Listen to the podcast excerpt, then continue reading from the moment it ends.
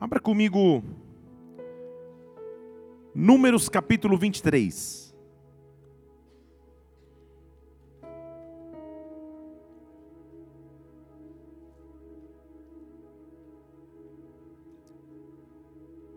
Números 23, versículo 19. Diz assim a palavra do Senhor.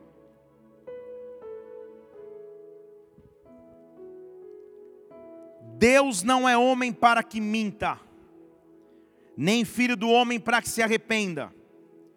Porventura, tendo ele dito, não o fará, ou havendo falado, não o cumprirá. Deixa eu ler de novo para depois. Ah, ah, muito bem. Deus não é homem para que minta, não é filho do homem para que se arrependa.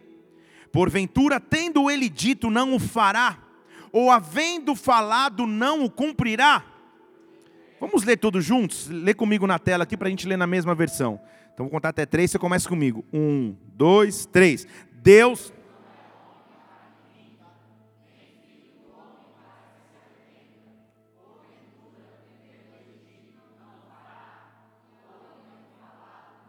Leia mais uma vez para que você fale isso para a tua própria alma. Diga de novo. Deus.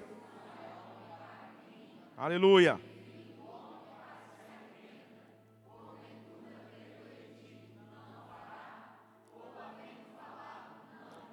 Santo Espírito de Deus, nós estamos em tua casa nessa noite mais uma vez porque amamos o teu nome, porque tu és o centro de nossa fé, de nossa esperança.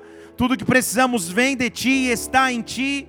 Senhor, mais uma vez nós nos refugiamos na tua presença, no esconderijo e na sombra das tuas asas, Deus Altíssimo, soberano, todo-poderoso, onisciente, onipotente, onipresente. Vem mais uma vez e preside este momento, Pai olha para cada vida que está neste local, que veio hoje aqui esperando obter e receber algo de Deus, esperando de Deus ouvir direção para suas vidas, alimento para o seu espírito, para a sua alma e para o seu corpo. Nesta hora, Espírito Santo, neutraliza tudo que seria contrário ao agir e ao mover de Deus. Dá ordem aos teus anjos ao nosso respeito, que anjos estejam aqui subindo e descendo, trazendo do céu a provisão que precisamos, Pai vai além do que é natural, vai além do que é visível, audível e perceptível, e fala conosco de forma espiritual nessa noite. Que o teu reino possa vir aqui agora, na terra como no céu. Nós te pedimos em o um nome do Senhor Jesus Cristo, e de antemão te adoramos, aplaudindo o teu nome que é santo, que é santo, que é santo, que é santo, que é santo. Adore-o, aplauda o nome dele. Aleluia. Oh! O quão bom de memória você é? Você é uma pessoa que tem boa memória? Teve uma esposa que olhou para o esposo, não vou nem, nem concluir, mas tudo bem. Você se lembra frequentemente dos fatos que, que ocorrem ou que ocorreram na sua vida? Quão bom você é para lembrar datas, nomes, ocasiões, situações. Memória. Como é difícil deparar com o fato de encontrar uma pessoa que você sabe que conhece na rua, no aeroporto, num local público. E pior ainda quando essa pessoa parece se lembrar tão perfeitamente de você. Te chama pelo nome e diz: Meu Deus, Renato, quanto tempo, quanto tempo não te via, nossa, quantas coisas aconteceram, quantos assuntos já vivemos, e você pensando no fundo do seu coração, Deus, só por uma vez me revela o nome dessa pessoa. Pior ainda quando a pessoa diz: anota meu telefone para a gente não perder contato. Hã? A estratégia é: ah, eu não tô, anota você, por favor, digita você, digita o seu nome, porque quão, quão triste é a pessoa perceber que você esqueceu. A Bíblia está repleta de versículos que tem como função ativar a nossa memória. E se a Bíblia tem versículos que falam sobre memória, naturalmente é para que possamos concluir que em algum momento nós vamos esquecer. Que em algum momento, na convivência que temos com um Deus infinito, soberano, potente, poderoso, todas as qualidades você puder dizer deste Deus, em algum momento, você vai esquecer. Em algum momento, sua memória precisará ser ativada. Deus está aqui nessa noite para que, em nome do Senhor Jesus Cristo, você possa se lembrar, você possa ativar a sua memória. O primeiro versículo base é aquele que nós acabamos de ler. Deus não é igual ao homem, ele não mente e nem se arrepende. Arrepender no original significa eu disse que faria, mas não vou fazer mais, me arrependi. Não, ele se disse, faz, se cumpriu, se falou, cumpre. É isso que a Bíblia está nos afirmando. O Deus que nós convivemos é capaz de cumprir promessas. O Deus que nós vivemos nunca mente, nunca falha. É noite de trazer a nossa memória. Lamentações 3, conhecido versículo das Escrituras, se eu não me engano, lá no versículo 21, ele diz assim: Eu torno trazer à minha mente o que me dá esperança. Em outras palavras, eu trago à memória, em outras versões, aquilo que me dá esperança. Eu ativo a minha memória para que a minha memória me dê esperança. Onde você precisa ser lembrado, relembrado das promessas de Deus em relação à sua vida e à sua história? Onde, em que área de nossas vidas nós precisamos saber que o Deus que falou cumpre, o Deus que prometeu realiza, um Deus que disse é capaz de fazer. Se nós convivemos com um Deus que não mente, e Ele não mente, se nós convivemos com Deus que não se arrepende e Ele não se arrepende, quais são as áreas onde precisamos nos lembrar? Ele continua sendo Deus, Ele continua sendo Senhor, as promessas dele continuam sendo reais. Deus vai ativar a sua memória nesta noite. Eu quero que você comece a lembrar das promessas de Deus que foram liberadas sobre a sua vida no decorrer da sua caminhada cristã. Eu estou falando de promessas de cinco anos atrás, de dez anos atrás atrás, de um mês atrás, de um minuto atrás. Eu estou falando que na atmosfera espiritual desta casa há promessas de Deus pairando, e Ele é o Deus que se falou, cumpre, se prometeu, realiza, porque Ele não mente, Ele não é homem para se arrepender, Ele é Deus. Quais seriam então essas promessas? Quais seriam então essas palavras liberadas em algum momento? Eu não estou falando de profetadas que você pode ter recebido que talvez não tenham vindo de Deus. Eu creio em profecias, mas não em, em, em profetadas. Você sabe o que eu estou dizendo? Eu estou falando quais foram as palavras liberadas pelo próprio Deus. Que hoje você precisa ativar a sua memória. Olha para quem está do seu lado, não fala nada, só vê se ele tem um jeito de que lembra as coisas ou não lembra. E pergunte: qual é o meu nome? Não, não pergunta.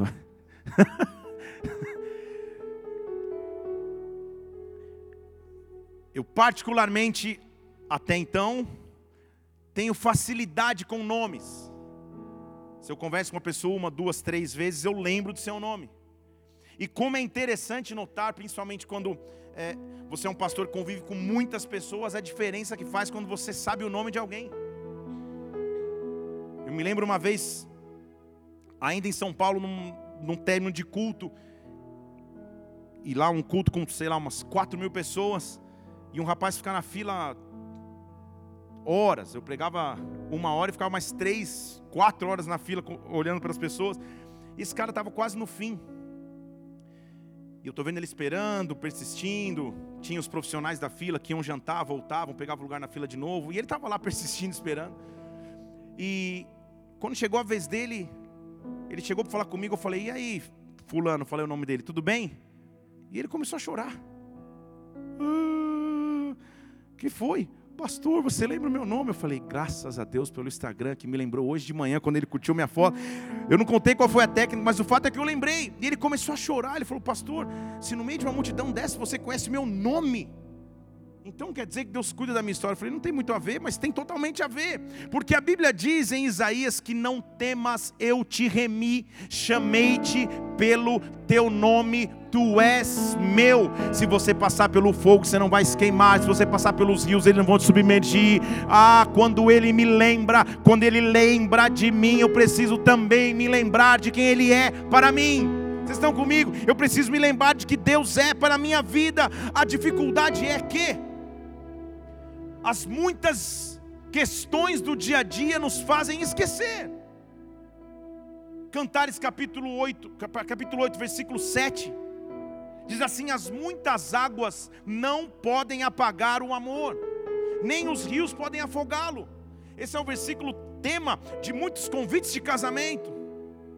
E o que ele está dizendo, sim, é sobre o amor, mas o que ele está falando é que não importa o tamanho da tempestade ou da circunstância, as muitas águas não me podem fazer esquecer o amor de Deus pela minha vida não me podem fazer esquecer o fato de que Ele me amou em primeiro lugar e me escolheu, que Ele me amou em primeiro lugar e me resgatou. As águas que eu posso estar vivendo agora não apagam mais as promessas que Deus tem ao meu respeito. Levante uma de suas mãos aqui. Eu estou orando sobre o teu ano de 2019. Volta a trazer à memória aquilo que te dá esperança.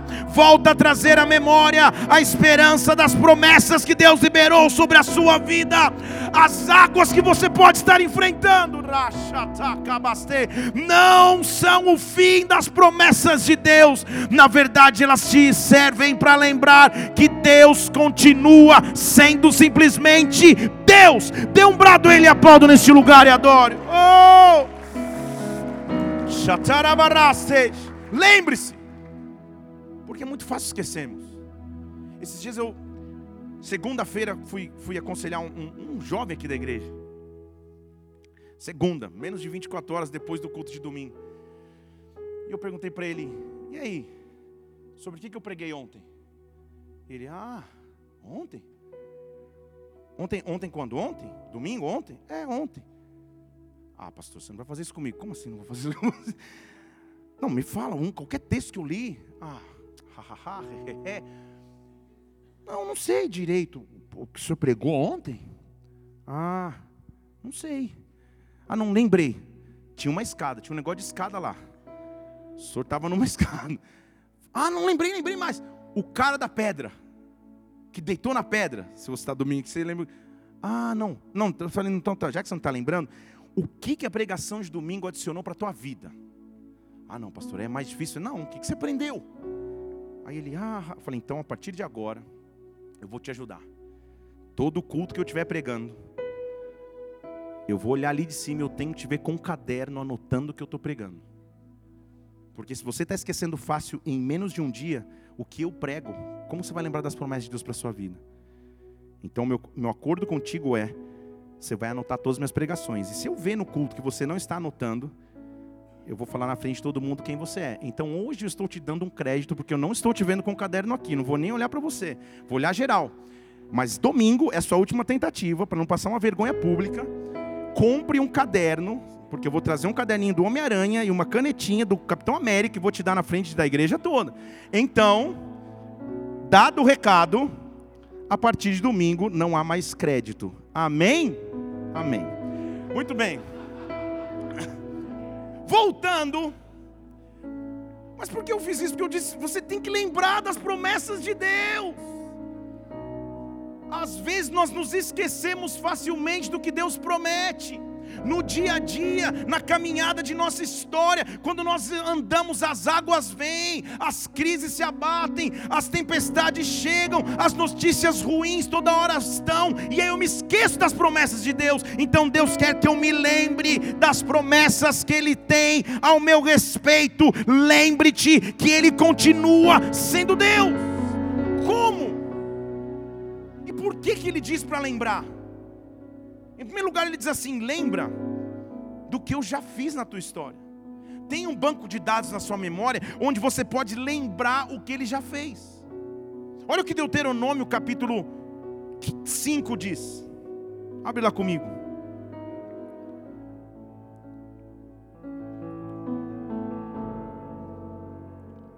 Deuteronômio 5, versículo 15 diz assim: Lembra-te. Se ele está me mandando lembrar, é que possivelmente eu posso esquecer. Lembre-te que você já foi servo no Egito. E o Senhor teu Deus te tirou dali com uma mão forte, com um braço estendido. O Senhor teu Deus te ordenou que você guardasse descanso. É isso que ele está dizendo, que você aprendesse a descansar nele. Estão comigo? Quando tudo tiver difícil, sabe o que a primeira coisa que tem que lembrar? Eu sei como eu era no meu passado. Eu sei qual Egito Deus me tirou. Se Ele me tirou de tamanho Egito e escravidão na minha vida, Ele ainda continua sendo Deus. Eu vou descansar no meu Senhor. A primeira coisa que eu tenho que lembrar é: eu tenho uma história e um testemunho com Deus. Imagine se nós tivéssemos como passar um vídeo agora de como era o teu passado. Misericórdia mesmo. Com pena que nós não temos essa tecnologia. E graças a Deus que nós não temos, que os arquivos foram apagados. Porque quando Ele nos perdoa, a Bíblia diz que Ele lança no mar de esquecimento. Mas você não pode se esquecer da história que Ele tem para com você. Quando tudo estiver difícil no presente, para e lembra. Deus, eu lembro que o Senhor já fez para mim. Talvez eu não tivesse nem vivo hoje.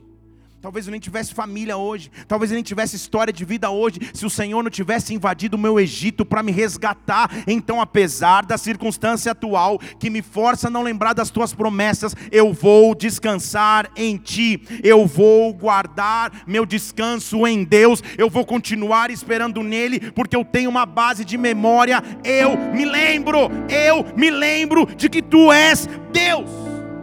Eu me lembro, Senhor da tua compaixão, eu me lembro da tua bondade. Salmo 25, 6, ele está me alertando de novo, ele diz assim: lembra, não esquece não, lembra, lembra, Senhor, da tua compaixão e da tua bondade, elas são eternas. O salmista está dizendo ao Senhor: Senhor, lembra disso. Eu estou te pedindo para lembrar porque eu quero lembrar também. Eu lembro que a tua bondade e a tua compaixão não acabam nunca. Que a tua bondade e a tua compaixão não acabam nunca. Lembra-te, Senhor. Aí, um dos versículos mais marcantes das Escrituras é Eclesiastes capítulo 12, 1. Que ele diz assim: Lembra do teu Criador nos dias da tua mocidade. Quem aqui está nos dias da mocidade? Levanta a mão, deixa eu ver. Vamos ver, gente. Ah, baseado na Bíblia, quando eu começo a ler que Abraão foi pai depois do 100, quem está no dia da mocidade aqui? Ah, então tá bom.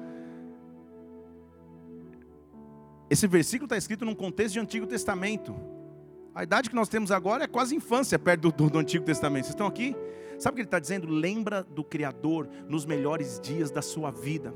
Em outras palavras, não perde tempo com nada mais a não ser com o teu Criador. Lembra do teu Criador nos dias da tua mocidade, que vai chegar os maus dias, anos que você vai dizer: Meu Deus, não tenho mais prazer nesses anos porque eu perdi tempo. Então lembra do teu Criador enquanto você tem fôlego para viver gasta os teus dias e os teus melhores dias, na verdade, não gasta, investe os teus dias com o teu Criador. Lembra de ter intimidade com Ele, lembra de ter com Ele aliança, lembra de ter com Ele esperança, lembra de ter com Ele relacionamento. Deus quer ativar a tua memória. Eu tenho um Criador, eu tenho um Criador com letra maiúscula o único capaz de criar algo novo, o único capaz de fazer algo novo. Não há ninguém com essa característica no céu, na terra, abaixo da terra, senão Deus. Ele é o único que pode criar coisas novas. Ele é o único que diz: Eis que faço novas todas as coisas. Ele é o único que cria de onde não existe. Então lembra. Eu tenho um Criador. Quando eu chego numa situação da minha vida onde eu olho para um lado, olho para o outro, olho para cima, olho para baixo, não há esperança, não há saída, parece não haver resposta, eu lembro, eu tenho um Criador, queria algo novo.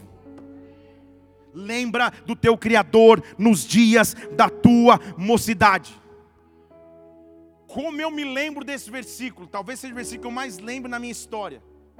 Todas as vezes na minha infância barra adolescência, que eu ia sair de casa, seja para jogar bola ou para ir no cinema com meus amigos, meu pai me sentava na mesa da sala de jantar e abria dois versículos.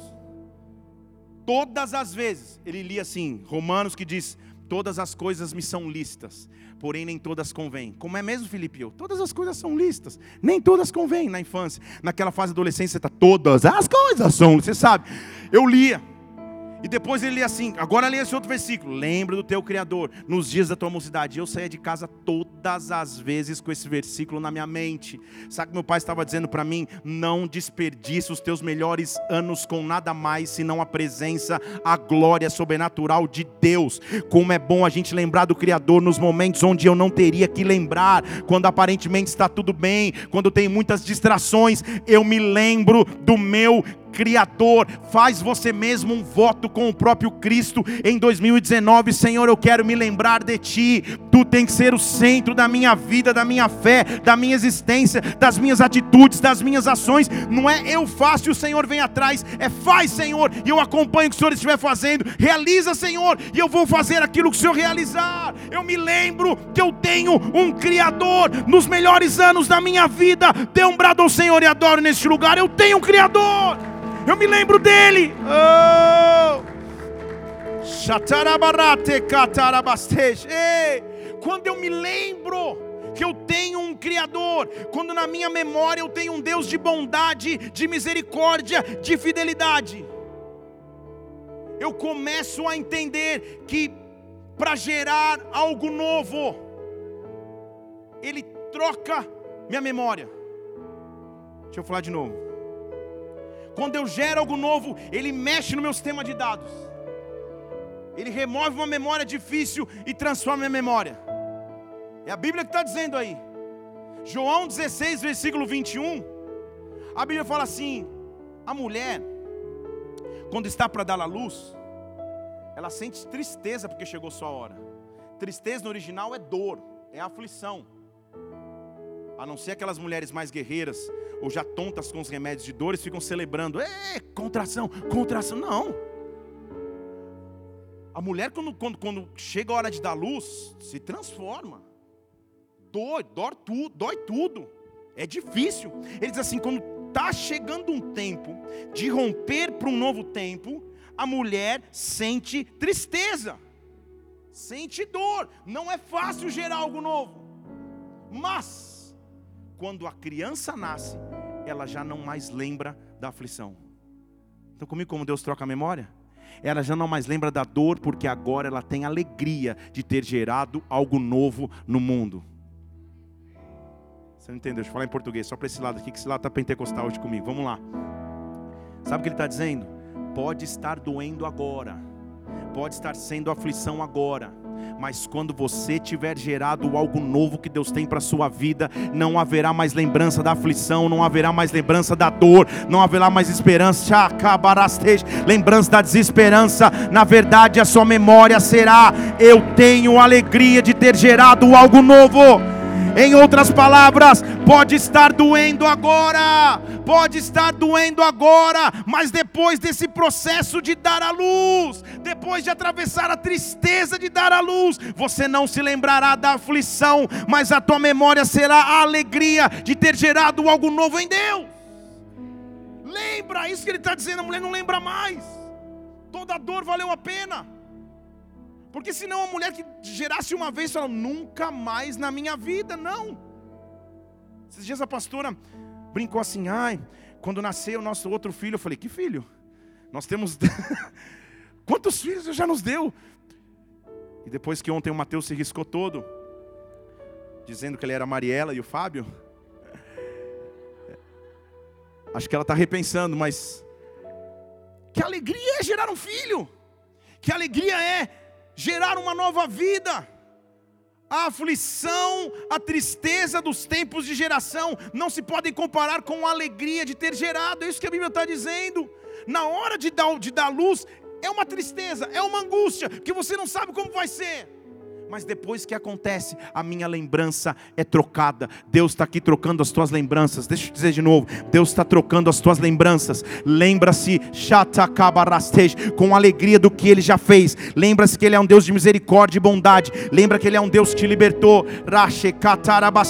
Que as tuas memórias sejam recheadas de alegria, de esperança em Deus. Pode doer agora para dar a luz, mas depois Ele troca a tua memória. Dê um brado ao Senhor e a aplaudam mais uma vez. Oh! Aleluia! Terminada essa rápida introdução. Nós temos que nos lembrar por quê. Se não nos lembrarmos, o risco de ficarmos infeccionados é grande demais. Infecção é algo que toma o teu corpo natural, até então saudável, e muda a ordem natural de funcionamento. Já não funciona da mesma maneira. Se você pega uma infecção estomacal, você sabe o que eu estou dizendo, não precisa ser muito literal. Mas muda completamente tua função. Em alguns casos extremos, você não pode nem sair de casa, nem se movimentar, não vou ter com tantos detalhes. Mas uma infecção no seu ouvido te dá extremas dores e você já não consegue nem ouvir vozes direito. Infecções. Quando eu passo a não me lembrar e não ter memória, é como se espiritualmente minha imunidade estivesse baixa. Quando eu começo a olhar para as águas ao redor e fico infeccionado, minha, imunidade baixa, daqui a pouco eu estou meio que petrificado, frio, triste, cansado, enumere o que você quiser de ruim, mas estou infectado. Na época bíblica, não existia o fermento industrializado como temos hoje. Então, literalmente, para se fermentar alguma coisa, você tinha que infectar a massa. Naturalmente, você jogava, sei lá o que era, uma bactéria, alguma coisa assim, para que a massa pudesse fermentar. É um processo antigo de culinária, que eu não domino, mas era a maneira de se fermentar uma massa, de fazer a massa crescer. Jesus Cristo encontra neste paralelo um alerta para a sociedade da sua época que tem que ser usado por nós também. Versículos com um pouquinho de fermento leveda toda a massa, ou seja, um pouco de fermento já infecciona toda a massa. Não tem que ser usado somente para dizer, não, então não posso comer fermento. Não é isso. Ele está fazendo uma analogia quando ele fala de comermos os pães ázimos de justiça, ele está dizendo dos pães que não tinham fermento na antiguidade.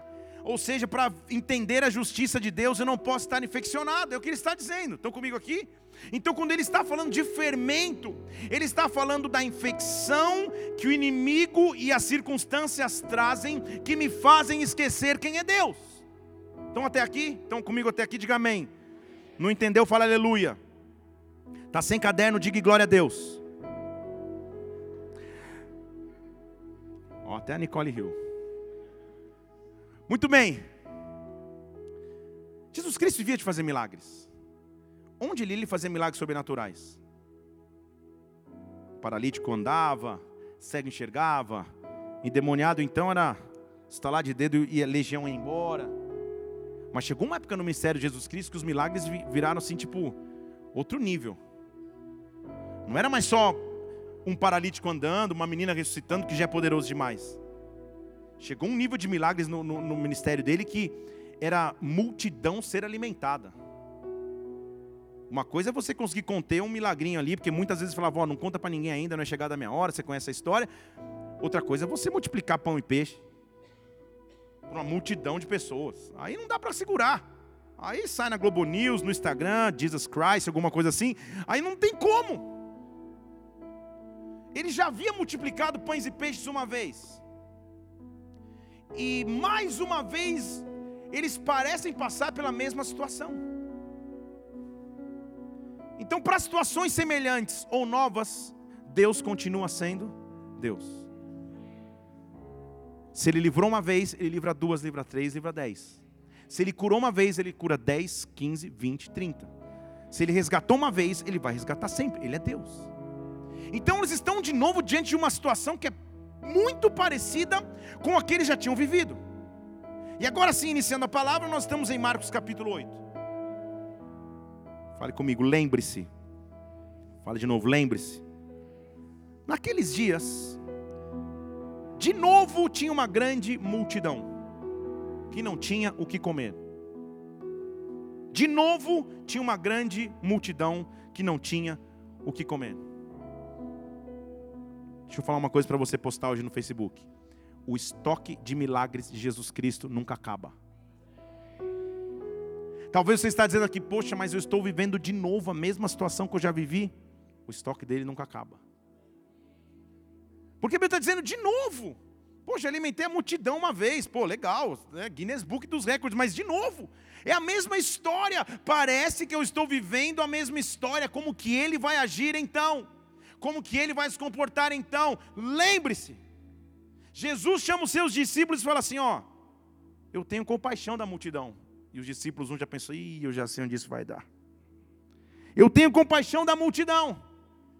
Eles estão três dias comigo, não tenho o que comer. Pensa, senhor, se a pregação era interessante. Eles estão três dias, não estão nem comendo. A presença é tão maravilhosa, está tudo tão bem, mas eles estão três dias sem comer. Isso dá outra pregação, só vou dar o spoiler para você voltar quarta que vem. Mas toda vez que a Bíblia fala de três, ele está falando de ressurreição. Ele está dizendo já faz três dias que eles não têm alimento. Faz três dias que a história tem que ser transformada. Eu sou Deus capaz de manifestar ressurreição. Não importa o tempo de, de maneira cronológica, mas se eu preciso de ressurreição e eu estou no meio de uma multidão, mesmo assim Ele conhece minha necessidade. Ele diz: Eu tenho compaixão no literal, é eu me preocupo com eles. Eu estou olhando o pessoal aqui, não tem lugar para eles comerem. Faz três dias, imagine a fome.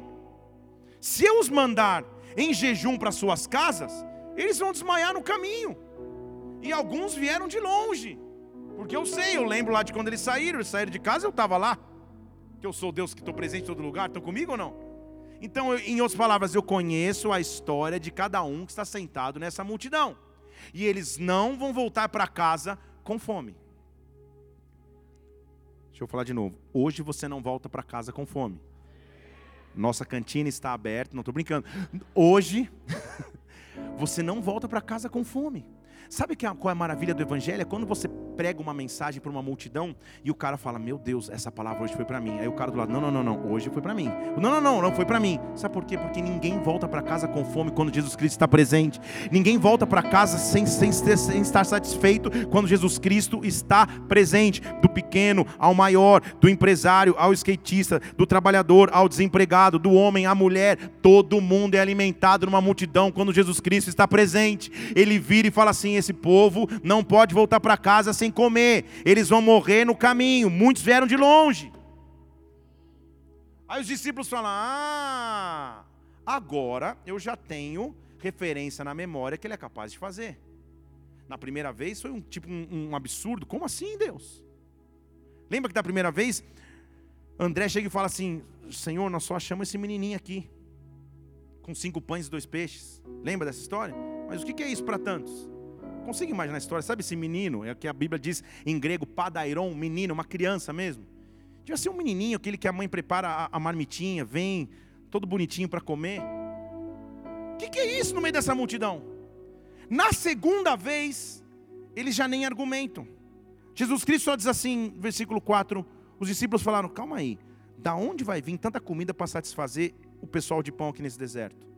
Jesus perguntou: quantos pães vocês têm aí? Imediatamente eles falam: Nós temos sete. Não teve discussão. Se ele fez uma vez, ele é capaz de fazer de novo. Deixa eu falar de novo. Se ele fez uma vez, ele é capaz de fazer de novo. Eles, nós temos sete pães. Então, povo, senta no chão. Está até mais fácil dessa vez, Jesus pensou. Da outra vez eram cinco pães, agora tem sete. Então tá, vai, tá, tá tranquilo. Senta todo mundo. Vamos multiplicar de novo. Já que estamos aqui, multiplicaremos. Então, Sentou todo mundo no chão, ele pegou os sete pães, deu graças, partiu e entregava para os discípulos, cada discípulo distribuía, e eles distribuíram por toda a multidão. Tinha também alguns peixes que ele abençoou e mandou que estes também fossem distribuídos. Milagre progressivo de Deus. Isso é outra pregação. Na primeira vez eram só cinco pães, eram só dois peixes. Na segunda vez já eram sete pães e não dá nem para contar, eram alguns peixinhos. Comeram, se fartaram. E aqui começa de verdade. Dos pedaços que sobejavam, levantaram sete alcofas, que é uma, uma medida. Então o versículo é dos pedaços que sobraram, do que restou, sobrou sete alcofas de pães. Agora, Jesus Cristo é criador, sim ou não? Ele é capaz de fazer um milagre do nada, sim ou não? Ele precisou de qualquer sobra do antigo milagre para começar esse? Não. Sobejar, em outras versões, é restou, do que restou. No termo grego, é literalmente resto, sobra. Será que realmente Jesus Cristo precisava que os caras guardassem as lascas de pão que todo mundo comeu? Não era pão inteiro, era o que sobrou. Vocês estão aqui?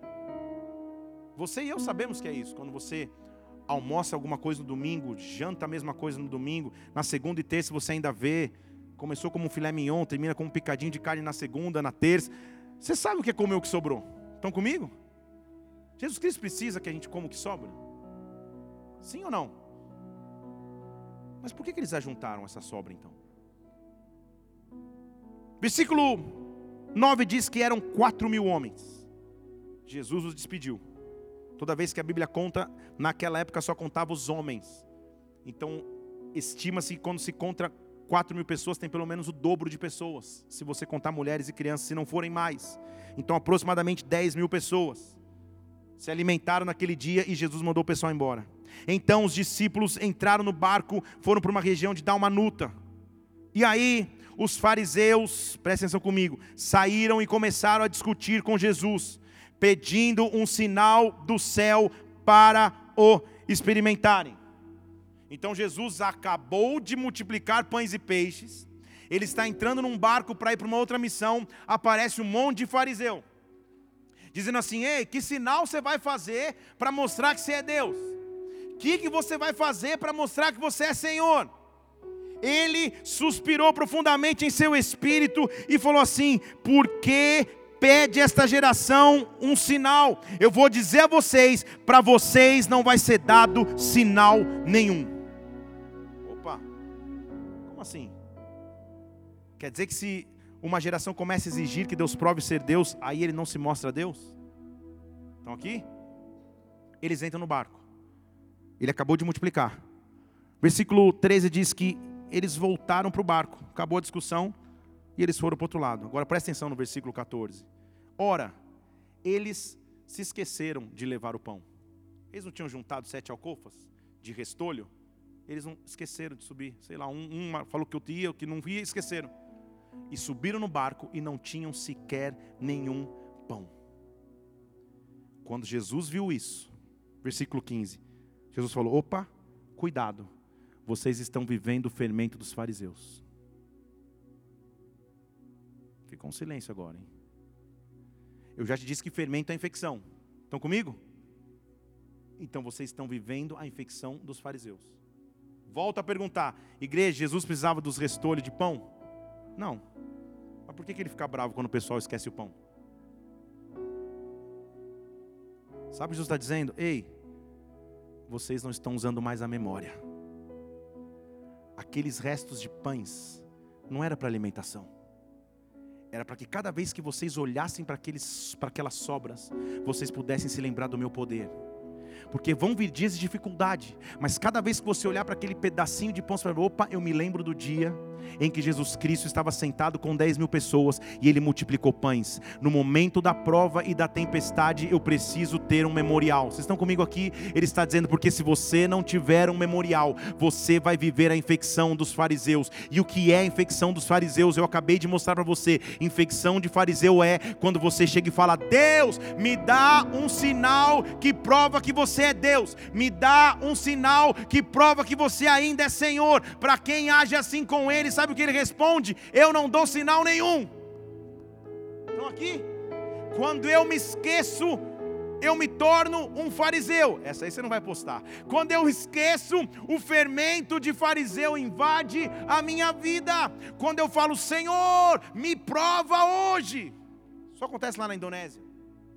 Os cristãos lá entram na igreja e falam assim: Deus, se o Senhor não falar comigo hoje, eu desvio. Fermento de fariseu.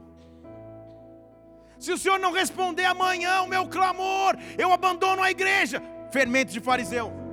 Sabe o que ele está dizendo? Ao invés de me afrontar, olha para o teu barco, porque lá dentro há um pote cheio de restante de milagres que eu já fiz no seu passado. Lembra do dia que eu te salvei, lembra do dia que eu te livrei, lembra do dia que eu curei teus pais, lembra do dia que eu resgatei a tua depressão e acabei com a tua tristeza. Olha para o restante, não é para você se alimentar disso, mas isso é o teu memorial. Racha,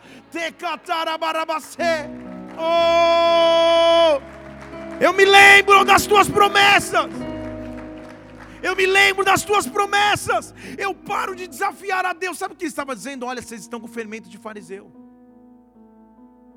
Só que põe lá na tela de novo, versículo 15. O fermento tinha duas marcas: o fermento de fariseu e o fermento de Herodes. Quem era Herodes? Abre aí no Google rápido, Google Imagens. Herodes era o rei da época do nascimento de Cristo, que quando os bebês nasceram, ele mandou matar os bebês. Sabe o que é o fermento de Herodes? É o que te impede de começar coisas novas e mata os sonhos no começo. Vocês estão aqui? Então ele está dizendo: se você não levar com, com, na tua vida um pote que tem o resto, que tem a história dos milagres que eu já te fiz, em algum momento você vai questionar Deus, em algum momento os teus sonhos vão começar a morrer antes mesmo de acontecer. Você vai estar infectado com fermento. Como silêncio aqui agora. Quantas vezes nós questionamos a Ele? Quantas vezes a nossa fé é abalada? Quantas vezes nós nos sentimos sozinhos no meio das tempestades? Leva contigo um pote cheio de pão. Você já está pensando qual que deve ser a pão dourado mais próximo? Não é isso que eu estou dizendo, porque agora eu vou terminar aqui com chave de ouro. Amém? Você não disse amém porque você não quer que eu termine ou porque você já, já nem está aqui entre nós? Jesus Cristo, certa vez, disse assim: Os teus pais, para o povo de Israel, um dia comeram do pão, o maná do deserto e continuavam tendo fome. Mas eu sou o pão vivo que desceu do céu. Deixa eu falar de novo. Eu sou o pão vivo que desceu do céu. Eu sou o pão vivo que desceu do céu. Deixa eu falar de novo. Eu sou o pão vivo que desceu do céu. Aí, em que local eles esqueceram de levar o, o, o pão? Onde? Abre comigo em Mateus capítulo 8.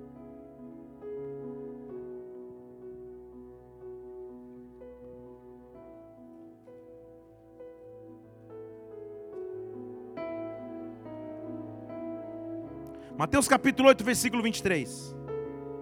Jesus entrou com seus discípulos em um barco. Isso era rotina na vida deles. E se levantou no mar uma grande tempestade. E onde Jesus estava, gente? Onde Jesus estava? Ele, porém, estava. Ele, porém, estava no barco, mas descansando. A Bíblia diz em Salmos que o guarda de Israel não dorme, ele não estava descansando porque estava cansado, porque estava dormir, porque tinha, tinha tido um dia muito agitado. Ele estava descansando para estabelecer um padrão, dizendo: tempestade de ondas para mim é canção de ninar, tempestade de ondas para mim é local de tranquilidade. Não olha para a tempestade do lado de fora, procura dentro do teu próprio barco, porque lá dentro, em algum lugar, há o cesto de milagres. ao cesto de pães que você precisa, lá dentro na tua história, alguém que é que é o caminho que te leva para próximo do Pai, quando tudo estiver aparentemente dando errado, dentro do teu barco, não esqueça que há alguém,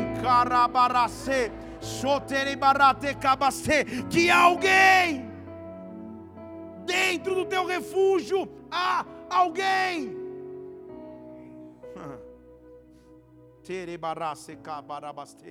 Dentro do teu refúgio há alguém que tem uma história de milagres. E quando eu guardo lascas de pão, um é pequenininho, um é gigantesco. Um está todo amassado, outro está intacto.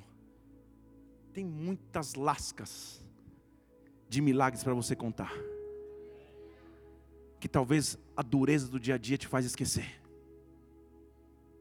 Nessa noite eu quero que você comece a lembrar das promessas de Deus a teu respeito.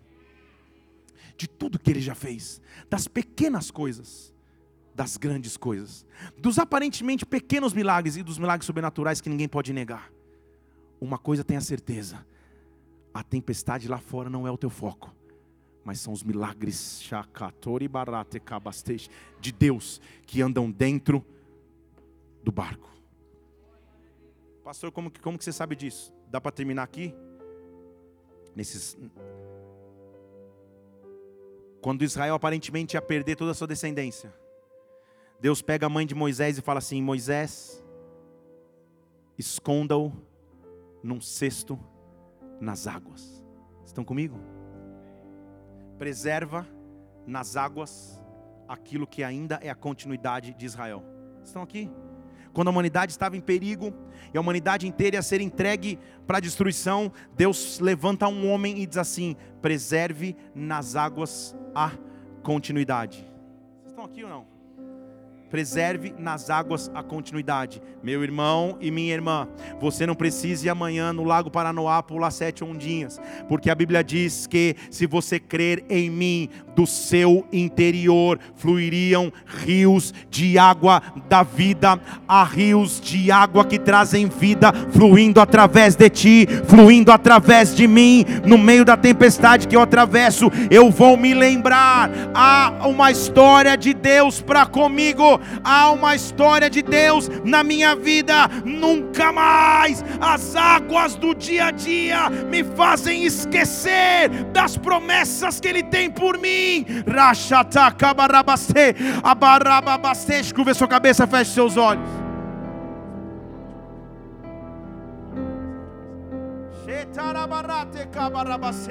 Lembra nessa noite do teu Criador. Lembra nessa noite que Ele é Deus, não é homem para mentir mas pega o restante de fé, pega o restante, os pequenos e os grandes milagres que Ele já fez na tua história, olha para a vida que Ele já te deu, olha para da onde Ele já te tirou, dos vícios que Ele já te libertou, das grandes coisas que Ele já fez na tua vida, para que agora, nenhum fermento de fariseu, nenhum fermento de Herodes, nenhuma indignação, nenhuma maracabastej, maldição que mata sonhos possa roubar a tua história em Deus. Começa a no primeiro ano de 2019, lembrando do que Ele é para você. Oh, me lembraste.